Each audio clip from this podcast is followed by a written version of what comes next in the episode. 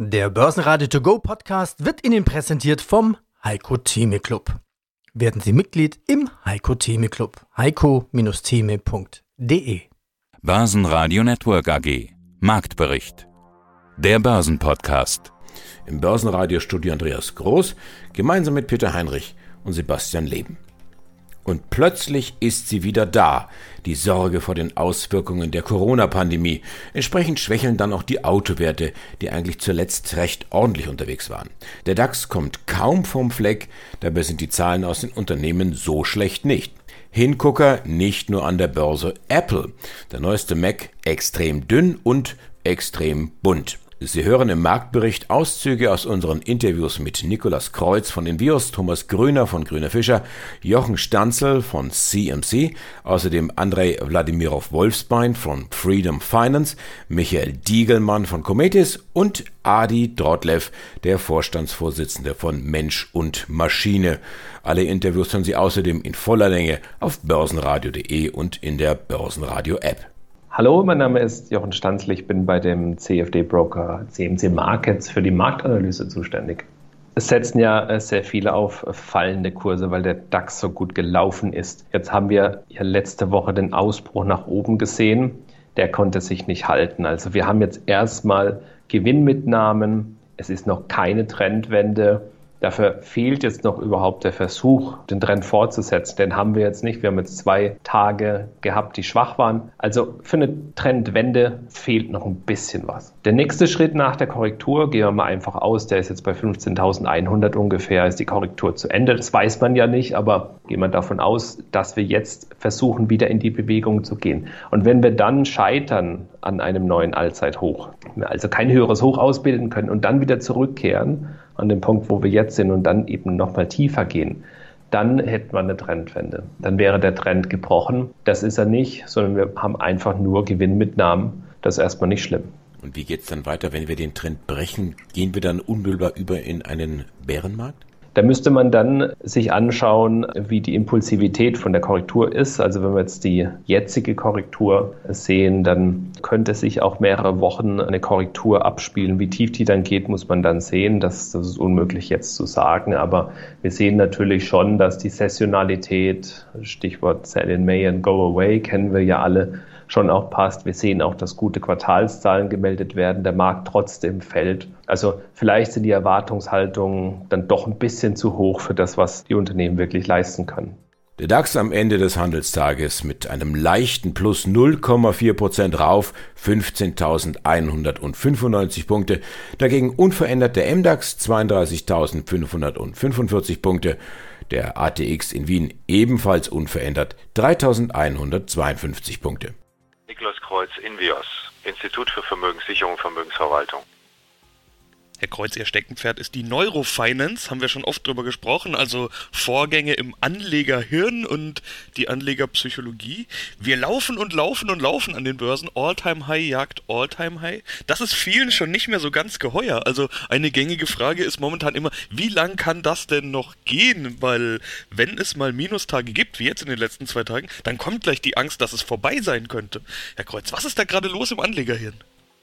Sie, Sie, haben es gerade auf den Punkt gebracht, die Angst kursiert. Also grundsätzlich, wenn private als auch institutionelle Investoren Aktien besitzen, befürchten sie immer, sie könnten fallen. Und wenn sie keine besitzen, dann befürchten sie, sie könnten steigen. Das ist ein ganz inhärenter Trieb im, im menschlichen Kopf, äh, den wir auch nicht abstellen können, weil es das limbische System umfasst. Grundsätzlich ist zu sagen, ja, wir haben eine sehr schöne Entwicklung und man muss auch ganz ehrlich konstatieren, das Umfeld ist gemacht für Aktien. Ja, wir haben die Konjunkturstimmung, die weitere Spitzenwerte erreicht und die Geldpolitik bleibt ultra locker. Es gibt vielleicht mal kurze Volatilitäten. Da kommt dann die Angst mit rein. Man traut vielleicht auch seiner eigenen Chutzpe nicht oder seinem eigenen Engagement nicht. Aber grundsätzlich ist das Umfeld für Aktien und für neue Alltime-High wie gemacht welche Fehler darf man jetzt nicht machen? Gewinnmitnahmen haben noch niemanden verarmt, heißt es ja immer. Aber auf der anderen Seite sieht man ja, wenn es mal Tage gibt mit Gewinnmitnahmen, so wie gestern, dass darauf dann noch weitere Gewinnmitnahmen folgen, weil eben jeder denkt, oh, oh, oh, oh, es geht los, schnell die Schäfchen ins Trockene. Kettenreaktion. Ja, richtig. Das ist der sogenannte Herdentrieb. Es gibt da mehrere Triebe, aber die Volatilität ist für uns immer auch in, in einer großen Betrachtungsweise. Es kommt auch aus der Urzeit. Wir haben da plötzliche Veränderungen, wenn ein Säbelzahntiger aus dem Gebüsch kam. Das betrachten wir als sehr viel risikoreicher, als die grundsätzliche Veränderung, die langsam vonstatten geht. Wir haben bei dem Herdentrieb, Sie kennen das vielleicht mit dem Husten im Konzertsaal, da fängt dann eine beidseitige Übertreibung an und das kann an der Börse eben halt zu weiteren Kettenreaktionen führen. Da muss man vorsichtig sein und grundsätzlich einfach mit Stop-Loss arbeiten. Die soll man sehr nah ranziehen jetzt in dieser Entwicklung. Aber grundsätzlich im mittel- und langfristigen Bereich hat die Aktie einfach derzeit wenig Konkurrenz. Dann schauen wir uns doch die Unternehmen an und da haben wir gleich so einen Kandidaten. Netflix, das war ja der große Krisengewinner. Wir haben alle tagelang, nächtelang sämtliche Serien angeschaut, die Netflix zu bieten hat. Wie sind jetzt die Zahlen ausgefallen? Wie reagiert der Markt? Umsatzgewinn deutlich über den Erwartungen, Nutzerwachstum schwächer als erwartet. Vier Millionen neue Abos konnten abgeschlossen werden in den ersten drei Monaten des Jahres. Das waren sechs Millionen vom Unternehmen selbst prognostiziert worden. Da drückt sich eben genau das aus, was ich gerade meinte, dass eben die Messlatte der Erwartungen vielleicht ein bisschen zu hoch ist. Und gleichzeitig ist es, glaube ich, auch bei vielen Stay-at-Home-Aktien und Pandemie-Lockdown-Profiteuren, wie Netflix ja einer ist, die Angst da, dass wenn wir jetzt die Impfkampagne haben und so langsam den Weg zurück in die Normalität schaffen, dass dann der große Hype eben auch vorbei sein könnte. Bei Netflix sehen wir seit Sommer letztes Jahr, seit Juli bis jetzt eigentlich nur eine Seitwärtsbewegung von ungefähr 570 Dollar auf 470 Dollar. Also da pendelt die hin und her. Und jetzt scheinen wir eben mit der schwachen Reaktion, ist ja 9 Prozent fast ins Minus gegangen, nachbörslich wieder so in Richtung unteres Ende dieser Seitwärtsbewegung zu gehen. Also da wachsen die Bäume nicht in den Himmel, was diese Erwartungshaltung bei Netflix angeht und auch die Kursentwicklung. Welche Rolle spielt denn in diesem Zusammenhang auch die Konkurrenzsituation? Disney hat ja kräftig nachgerüstet. Ja, das verteilt sich natürlich. Man muss sich selbst vorstellen, man hat jetzt Disney Plus, man hat vielleicht noch Amazon Prime, man hat Netflix. Wann möchte man das alles schauen? Die Menschen haben also vielleicht während der Pandemie, als sie zu Hause waren und vielleicht jetzt viele noch in Kurzarbeit sich befinden, die Zeit, vieles zu schauen. Aber das ist genau das, die zur Verfügung stehende Zeit. Insgesamt kann man sich vorstellen, wird wieder geringer, wenn viele Kurzarbeit wieder stärker eingebunden werden. Also das sind so diese Erwägungen, mehr Normalität, möglicherweise hier auch erstmal das Ende bei der Ready bei Netflix, eben auch wegen der Konkurrenzsituation natürlich auch. Mein Name ist Thomas Grüner, ich bin Gründer und Vice Chairman von Grüner Fischer Investments. Herr Grüner, wie ist denn die Stimmung am Markt? Das, was wir gerade sehen, ist das eine Korrektur oder ist es eine Trendwende? Na, ich glaube, wir haben aktuell so, man muss das ein bisschen übergeordneten Bild sehen. Wir befinden uns jetzt aus unserer Sicht so in der Spätphase, in dem letzten Sechstel, wie wir das nennen, des laufenden Bullenmarktes. Man muss dazu ein bisschen einschätzen, voriges Jahr diese Corona-Krise, der technisch natürlich im Grunde ein sehr schneller Bärenmarkt war, verhält sich eben wie so eine große übergeordnete Korrektur in allen Bereichen. Und jetzt haben wir eigentlich relativ schnell ja wieder in Anführungszeichen back to normal erlebt. Wir sehen alle Anzeichen für so diese typische Spätphase in einem zyklischen Bullenmarkt. Was sind denn das für Anzeichen, die Sie da so sicher machen, dass der Bullenmarkt ausläuft? Auf der einen Seite natürlich, dass die Bewertungen deutlich steigen. Das heißt, wir haben im Grunde die ängstlichen Anleger von noch vielleicht vor ein paar Monaten oder vor ein paar Jahren sind jetzt bereit, deutlich höhere KGVs für die gleichen Werte zu bezahlen. Ja, wenn man einfach mal quer im Technologiebereich geht, selbst da, die, selbst die Bewertungen von der Apple als Beispiel war ja so tief, dass es fast im Grunde wie ein Value-Charakter war mit irgendwo KGV 10, 11, 12. Die sind jetzt alle wieder deutlich über 20. Das heißt, wir haben im letzten Jahr Corona-bedingt im Grunde auch in vielen Branchen teilweise erhebliche Gewinnrückgänge gesehen, haben aber auf, aber auf der anderen Seite trotzdem einen, einen, deutlichen Anstieg im KGV gesehen. Ja, und das bedeutet einfach, in dieser typischen Spätphase Bullenmarkt sind einfach die Anleger bereit, einen deutlich höheren Preis für einen bestimmten Gewinn zu zahlen, was man eben in der deutlichen KGV-Ausweitung sieht und was halt auch ganz typisch ist für so eine Spätphase von einem Bullenmarkt. Wie sieht denn dann die Argumentation aus bei Zalando? Das ist ja ein vergleichbares Thema. Wir konnten nicht einkaufen gehen in die Einzelhandelsgeschäfte, jetzt auch nur mit Test oder überhaupt, dass also sehr viel online dann gekauft worden ist. Da habe ich den Eindruck, es gab einen Trend, den hat Corona jetzt noch verstärkt und dieser Trend geht aber weiter. Der geht weiter, also verschiebt sich immer mehr ins Internet. Das wird auch so bleiben, einfach weil auch viele Menschen jetzt gesehen haben, oh, das geht ja sehr gut. Natürlich macht es auch Spaß, einfach wieder in ein Kaufhaus zu gehen und dort zu kaufen. Das werden viele auch nachholen. Dennoch wird sich da was halten. Und an der Börse ist es ja dann immer so, dass auf zukünftige Ereignisse spekuliert wird. Also vor sechs bis neun Monaten, vor zwölf Monaten wurde auf bessere Ergebnisse bei Zalando spekuliert. Die Aktie ist deswegen gestiegen. Jetzt im April 2021 spekulieren wir auf eine Situation in sechs Monaten oder neun Monaten. Wo steht Zalando dann? Da stellen sich ganz andere Fragen. Also wie viel bleibt von dem Zusatzgeschäft hängen? Wie viel kann Zalando wirklich in Profite umwandeln?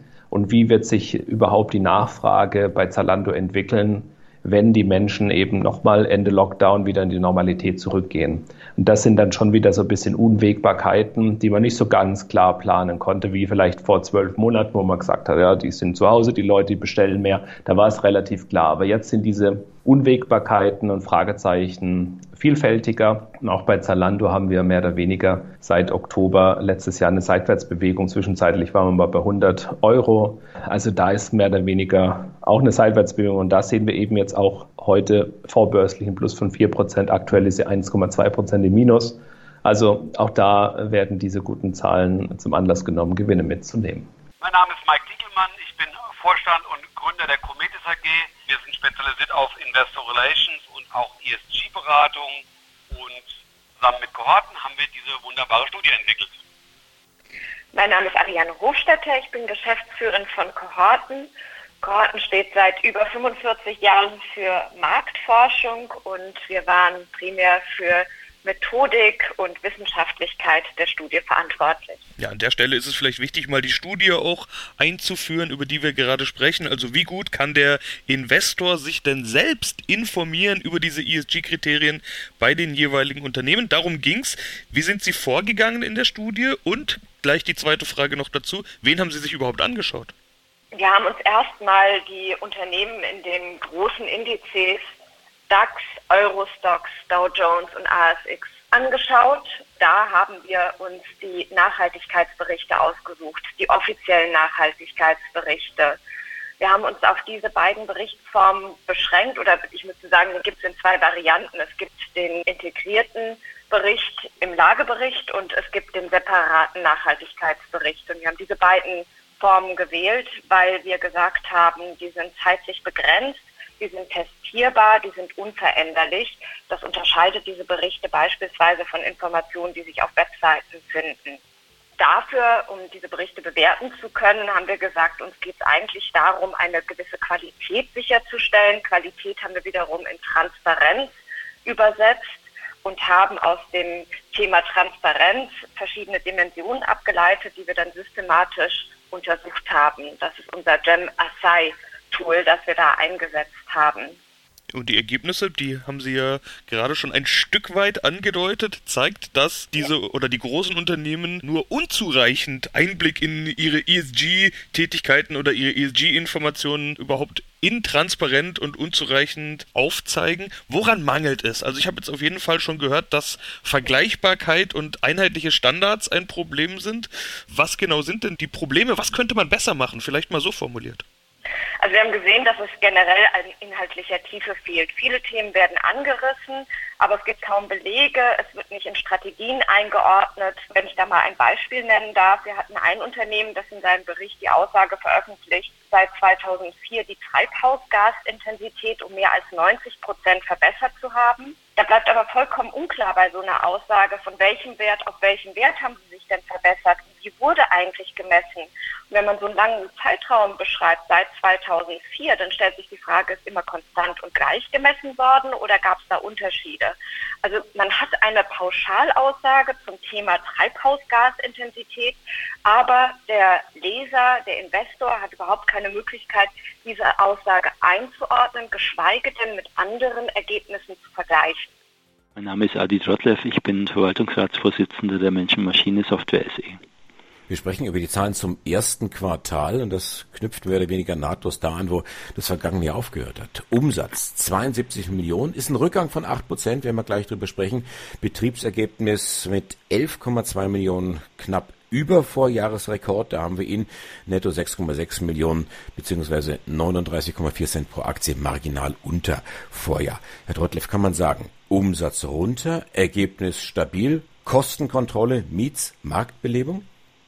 Ja, das kann man so sagen, aber ich meine, letztlich ist es so, dass wir genau das angesagt haben. Einmal klar gesagt, dass sowohl das Q4 letztes Jahr als auch das Q1 sich mit atypischen Quartalen im, im Vorjahr verglichen haben, wo wir durch einen starken Wiederverkauf bei unserem Vorlieferanten Autodesk einfach eine Verzerrung der Umsätze nach oben hatten. Deswegen war die Ansage ganz klar, wir werden ein starkes erstes Quartal haben, aber eben nicht so stark wie die, die All-Time-Highs des vorigen ersten Quartals.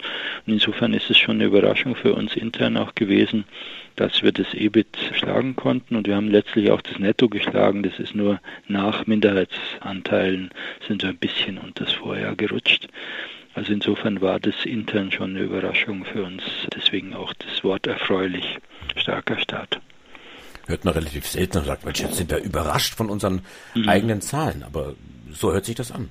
Ja, ich meine, wenn Sie sich den Quartalsvergleich anschauen, es, es ist einfach das, das zweitbeste Quartal von den Gewinnkennzahlen aller Zeiten. Das ist schon sehr gut. Und das unter Corona. Hm. Was hat denn da im Einzelnen geholfen, Herr Trottev? Letztlich äh, ist es so, dass schon letztes Jahr man gesehen hat, dass wir unterjährig diesen Bremseffekt, den wir durch Corona im Umsatz hatten, den haben wir im Rohertrag schon runtergedimmt auf minus 1, irgendwas Prozent. Also das heißt, äh, man hat die zunehmende Margenstärke schon wieder gesehen, weil wir uns einfach auf unser proprietäres Geschäft wieder stärker gestürzt haben. Und insofern mussten wir dann, also im, im zweiten Quartal, im ersten Quartal, Corona-Quartal hatten wir einen sehr starken äh, Federungseffekt durch die Kostenkontrolle.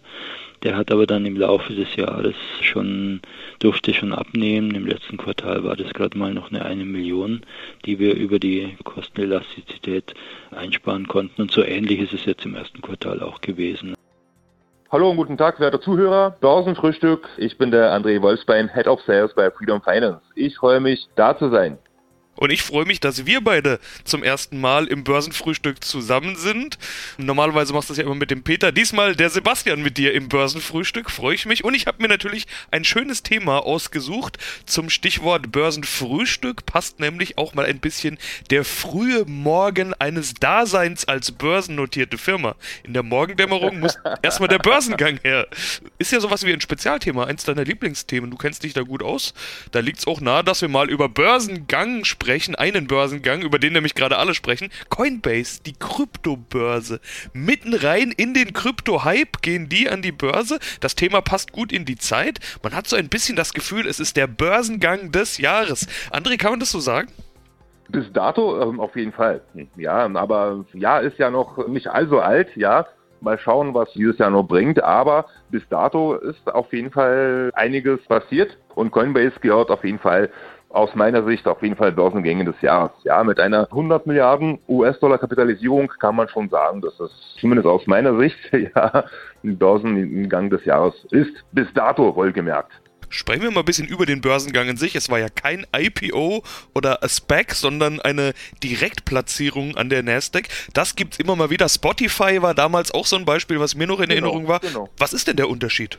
Hm, also beim gewöhnlichen IPO ist man an die sogenannten Underwriter angewiesen. Ja, das sind die großen Investmentbanken wie zum Beispiel Goldman Sachs, Merrill Lynch, Bank of America etc. Diese kaufen dann Kontingent der Aktien von vornherein, ja, und verkaufen es dann an die Investoren. Ja, und dieses Underwriting kostet ja wirklich sehr viel Geld. Bei Direct Listing umgeht man dieses Underwriting und spart auch immens viel Geld. Man stellt einen Antrag bei SEC, also bei ähm, Wertpapierhandelskommission in den Staaten und macht halt Direktplatzierung. Ja, spart Geld.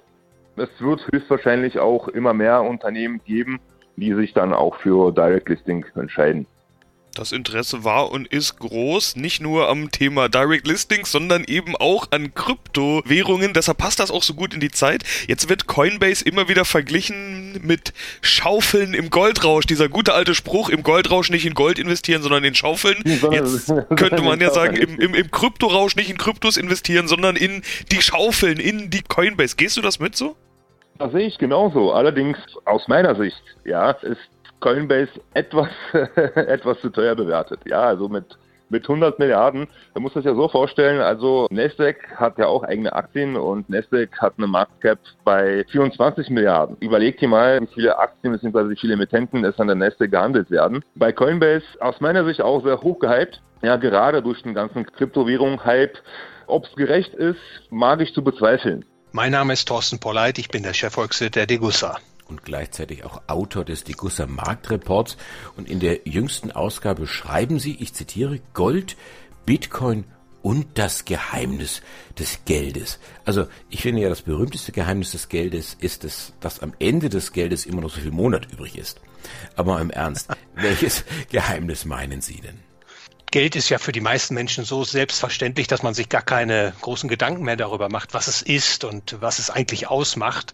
Und Geld ist natürlich ganz wichtig für moderne arbeitsteilige Volkswirtschaften. Äh, ohne dass die Geldrechnung angestellt wird, wäre eine arbeitsteilige Volkswirtschaft mit dem materiellen Wohlstand, den wir heute vorfinden, gar nicht denkbar.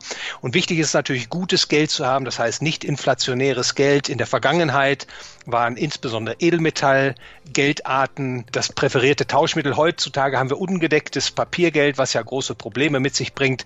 Aus der Geldtheorie weiß man, dass Geld, gutes Geld, bestimmte Eigenschaften haben muss. Also beispielsweise muss es knapp sein, es muss homogen sein, das heißt von gleicher Art und Güte hat es zu sein, es muss teilbar sein, prägbar, lagerfähig, transportabel und es muss auch einen hohen Wert pro Gewichtseinheit repräsentieren. Und im Wettbewerb der unterschiedlichen Güter hatte dann immer Gold oder auch das Silber die Nase vorn. Das war das präferierte Geld. Heute, ich sagte das bereits, haben wir ungedecktes Papiergeld. Aber seit einigen Jahren konkurrieren eben die sogenannten Kryptoeinheiten, also Bitcoin und Co. um die Geldfunktion. Da ist also ein Wettbewerb um die Geldfunktion in Gang gekommen und das zeigt sich ja international jetzt auch immer stärker. Und äh, ich versuche eben vor dem Hintergrund dieser Überschrift Gold, Bitcoin und das Geheimnis des Geldes herauszufinden, wie denn die Chancen, die Zukunftschancen dieser Kryptoeinheiten einzuschätzen sind äh, mit Blick auf ihre Geldfunktion. Das Team vom Börsenradio sagt jetzt Dankeschön fürs Zuhören, wo immer Sie uns empfangen haben. Ich bin Andi Groß. Börsenradio Network AG. Marktbericht. Der Börsenpodcast. Der Börsenradio To Go Podcast wurde Ihnen präsentiert vom Heiko Theme Club. Werden Sie Mitglied im Heiko Theme Club. heiko-theme.de